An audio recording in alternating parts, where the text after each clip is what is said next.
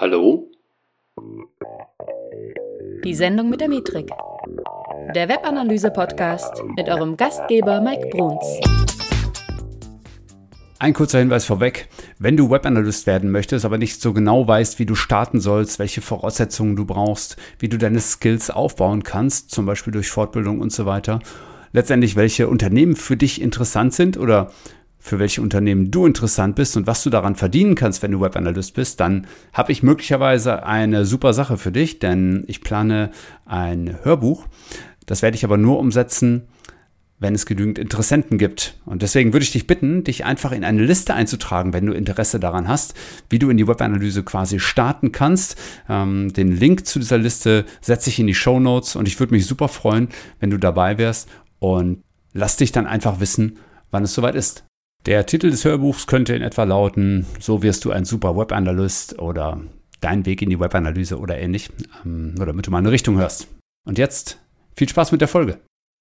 Hey Analyseheld, hier ist der Mike. Herzlich willkommen zu einer neuen Folge, die Sendung mit der Metrik.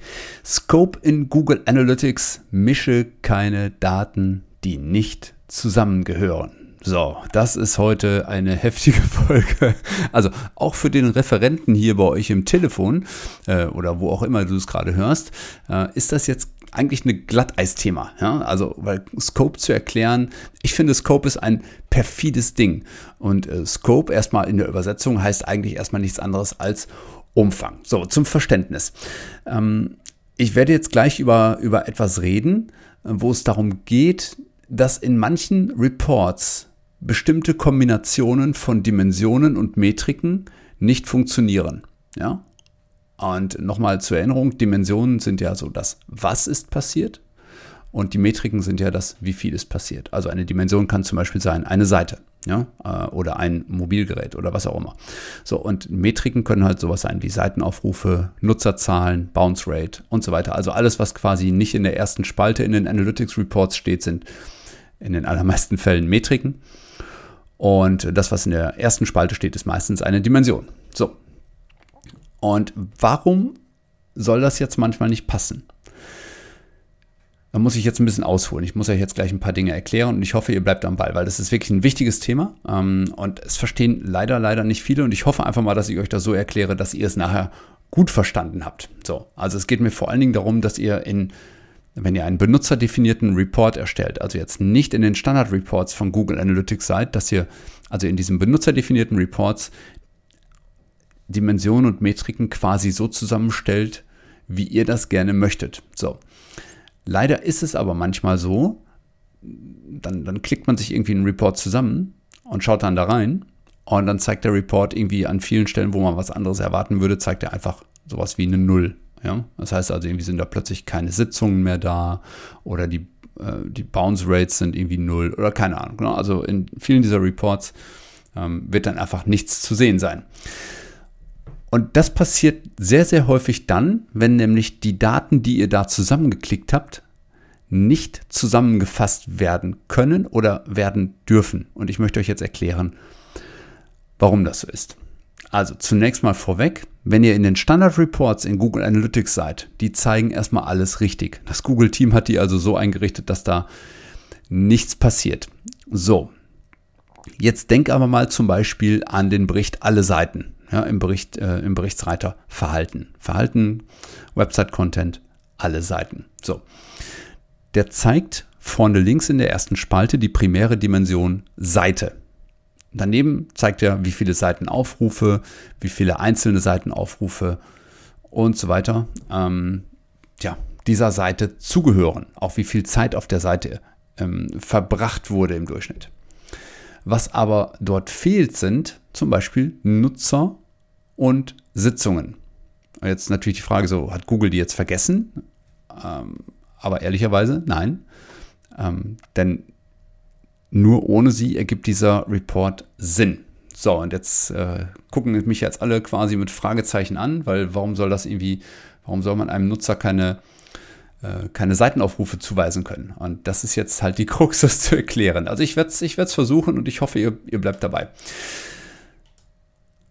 Zunächst mal, dieses Wort Scope es gilt sowohl für Dimensionen als auch Metriken, für beides. Ja? So, und sowohl das eine, nämlich Dimensionen, als auch das andere, nämlich Metriken, die können jeweils nur einen Umfang haben, also Umfang gleich Scope. Und dieser Umfang jeder Dimension kann entweder die Nutzerebene sein, also Nutzer, der Nutzer, der mehrere Sitzungen zum Beispiel aufgerufen hat, oder er kann Sitzungsebene haben, das betrifft dann alles, was innerhalb einer Sitzung passiert ist. Er kann eine Trefferebene haben, also Hit-Level nennt man das dann, Trefferebene. Das ist dann quasi jeder einzelne Hit, der an Analytics geschickt wird, jeder einzelne Seitenaufruf, jedes einzelne Event, das ist so die Trefferebene. Oder es gibt mit der Einführung von Enhanced E-Commerce, und dazu haben wir ja schon einen Podcast gehört, eben auch eine Produktebene. So. Und das kann man auch zum Beispiel sehen, welche, welche Umfangsebenen es gibt, wenn ihr eine eigene benutzerdefinierte Dimension einrichten wollt oder auch einen äh, benutzerdefinierten Messwert. Beim Messwert allerdings seht ihr nur Trefferebene und Produktebene. So. Und dabei, ja, also bei diesen vier Möglichkeiten, also entweder Nutzerebene, Sitzungsebene, Trefferebene oder Produktebene, ist auch sowas wie eine Hierarchie vorhanden, die oftmals nur in eine Richtung funktioniert. Ein praktisches Beispiel. Eine Sitzung besteht aus Hits. Aber Hits haben keine Sitzungen. Das klingt jetzt erstmal kompliziert, ja. Also, Sitzungen haben Hits. Das ergibt Sinn, ja, weil eine, eine, eine Aneinanderkettung von Treffern ergibt in Summe eine Sitzung. Also besucht jemand drei Seiten, einen Seitenaufruf, einen zweiten Aufruf, einen dritten Seitenaufruf und das zusammen ergibt jetzt eine Sitzung. So. Aber Hits haben keine Sitzung. Denn dem Hit selber wird noch nicht die Sitzung zugefügt, sondern er ist erstmal nur, da ist ein Hit, der wird mit deiner, mit deiner Client-ID, also die dich eindeutig als Nutzer identifiziert erstmal, äh, wird dieser Hit an Google Analytics geschickt. Da steht aber nicht drin, dass du zu einer Sitzung mit der ID Y gehörst. Ja, das steht da nicht drin. Ja, also das ist jetzt erstmal ein bisschen kompliziert. Also Sitzungen haben Hits, aber Hits haben keine Sitzungen. Wenn du jetzt an einem Hit aber eine Client-ID dran hast, dann hast du aber schon einen Nutzer. Ja? Das ist jetzt die zweite zusätzliche Ebene. Boah, das ist unglaublich kompliziert, merke ich gerade für den Podcast, aber wir versuchen es weiter. Ich möchte es euch einfach darlegen. So, ein Hit ist jetzt, wie gesagt, die kleinste Einheit ähm, dessen, was wir überhaupt messen können. Ähm, und basiert eben auf den Interaktionen des Nutzers. Ne? Also eben, wie gesagt, schon Seitenaufruf, Ereignis oder Transaktion. Und Hits enthalten einen Zeitstempel. Da steht also Zeitpunkt 1, da steht Zeitpunkt 1,5, äh, Zeitpunkt 2 und so weiter und so fort. Und auf diesen Hits wird einfach alles aufgebaut, was in Analytics ähm, zu messen ist. Allerdings, nicht alle Hits kommen in Google Analytics an. Denn manchmal werden ja auch Filter gesetzt. Ja, also die dann irgendwie dafür sorgen, äh, dass am Ende des Tages dieser, dieser Hit nicht ankommt. Jeder dieser Hits trägt eine eindeutige Nummer mit sich. Ja? Äh, und das ist nämlich die Client-ID. Das heißt, ähm, und diese Client-ID kennzeichnet den Nutzer, der also jetzt gerade auf der Seite ist. Und eine Sitzungs-ID wird nicht in diesem Hit gespeichert. Also Hits haben Nutzer, aber keine Sitzung, wie eben schon gesagt. Diese Sitzung wird nämlich erst später von Google zusammengerechnet. Ja, das heißt, Google bekommt quasi eine Abfolge von Hits zum Zeitpunkt 1, zum Zeitpunkt 2, zum Zeitpunkt 3 und sagt dann irgendwann, okay, die Sitzung scheint jetzt hier beendet zu sein, dann mache ich aus diesen drei, mache ich jetzt eine Sitzung. Und das steht nicht in einem einzelnen Hit drin. Ich hoffe, das ist jetzt jedem soweit erstmal klar. So, und Beispiele für, für Hits ähm, oder für den Hit-Level oder Trefferebene äh, sind dann zum Beispiel die Dimension Seite. Ja, also eine Seite ist erstmal, ähm, tja, erstmal ein, ein Hit-Level. Ähm, die Ereigniskategorie oder Ereignisaktion ist auch Hit-Level oder Transaktions-ID ist auch ein Hit-Level. Und dann gibt es eben Metriken, die ebenfalls auf Hit-Level sind, nämlich zum Beispiel der Seitenaufruf. Also der ist jetzt eben, der kategorisiert keine Sitzung, sondern ist erstmal einer Seite zugewiesen. Der Transaktionsumsatz, der Ereigniswert oder Gesamtevents und so weiter, das sind alles ähm, ja, Hit-Level-Metriken. So, jetzt kommen wir mal zum Sitzungslevel. Erstmal, Eine Sitzung besteht ja aus Hits, also aus mindestens einem Hits, äh, Hit. Und ähm, diese, diese Sitzung wird eben anhand dieser Client-ID, ähm, die dem Hit mitgegeben wird, und dem Zeitstempel, also sie werden beide halt dem Hit mitgegeben, zusammengerechnet. Und wenn jetzt eine Sitzung ausläuft, sind eben im Standard 30 Minuten keine Hits eingegangen. So. Und diesem Sitzungslevel kann man eben zum Beispiel Dimensionen zuweisen wie die Zielseite. Warum ist das jetzt ein Sitzungslevel? Also die Zielseite gleich Landingpage. Es gibt pro Sitzung nur eine einzige Landingpage, die nämlich auf der der Nutzer gelandet ist. Das ergibt ja auch irgendwie Sinn. Ne? Oder Quelle Medium ist auch eine Dimension ähm, oder zwei Dimensionen streng genommen, sind auch Dimensionen, die je Sitzung nur einmal zugewiesen werden. Also eine Sitzung kann nur eine Quelle haben, beispielsweise google.com ja? oder ein Medium, beispielsweise Organic. Und so ist es eben auch mit Metriken, die einer Sitzung zugewiesen werden können. Das sind nämlich einmal die Anzahl der Sitzungen, also Sitzungen, wie sie dann ja auch heißen, oder die Sitzungsdauer oder auch die Conversion Rate. Die Conversion Rate ist eine Sitzungsmetrik oder auch die Absprungrate, weil die äh, wird es nur einmal pro Sitzung geben. Okay, also Sitzung haben wir verstanden. Dann gibt es Nutzer. Nutzer, also Nutzer ist ja erstmal definiert ähm, als jemand, der mindestens eine oder mehrere Sitzungen mit der gleichen Client-ID hat. Diese Client-ID findet ihr in dem, in dem Cookie, das Google Analytics bei euch setzt. Setzt voraus, dass wir hier vom Nutzer auf dem gleichen Browser und gleichem Gerät reden, im Standard. Was haben wir denn für Beispiele an Dimensionen? Also zum Beispiel die Anzahl der Sitzungen des Nutzers oder die Sprache oder den Nutzertyp. Also ist das ein Wiederkehrer oder ein, ähm, ein Erstbesucher. Auch Tage seit der letzten Sitzung ist eine Dimension, die einem Nutzer zugefügt werden kann. Ne? Also beispielsweise fünf, fünf Tage seit der letzten Sitzung, dann ist er wiedergekommen. Es gibt auch ein paar Beispiele für Metriken, die auf Nutzerbasis gespeichert werden. Natürlich erstmal Nutzer, ja, das ergibt Sinn. Oder neue Nutzer oder Sitzungen pro Nutzer. Das sind dann alles Metriken, die auf Nutzerbasis funktionieren. Es gibt ja dann noch die Produktebene und die kann einem oder mehreren Hits zugeordnet werden. Da möchte ich jetzt aber gar nicht so irre lange drauf eingehen, weil also im Kern haben die meisten schon mit den ersten dreien große Schwierigkeiten. So, und wo ist das jetzt wichtig?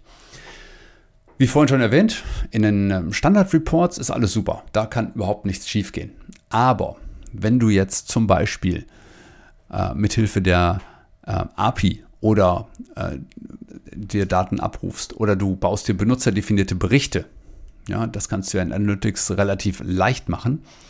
Und dort kannst du eben Dimensionen und Metriken so abrufen und so miteinander verquicken, wie du das gerne möchtest.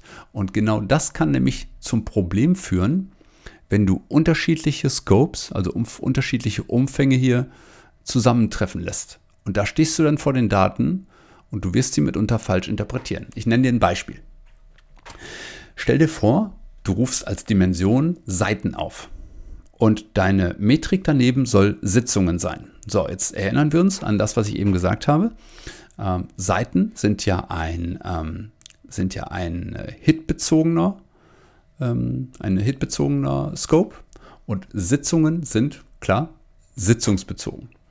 Und wenn die jetzt in äh, Reports nebeneinander stehen, dann zeigen die eben nicht, wie viele Seitenaufrufe in den Sitzungen passiert sind, sondern, jetzt bitte festhalten, sondern wie viele Sitzungen auf den jeweiligen Seiten gestartet wurden.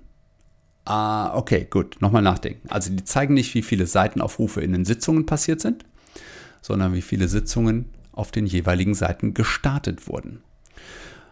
Das liegt daran, wenn nämlich Hit und Sitzungslevel miteinander vermischt werden, dann wird immer nur der erste Hit einer Sitzung erfasst.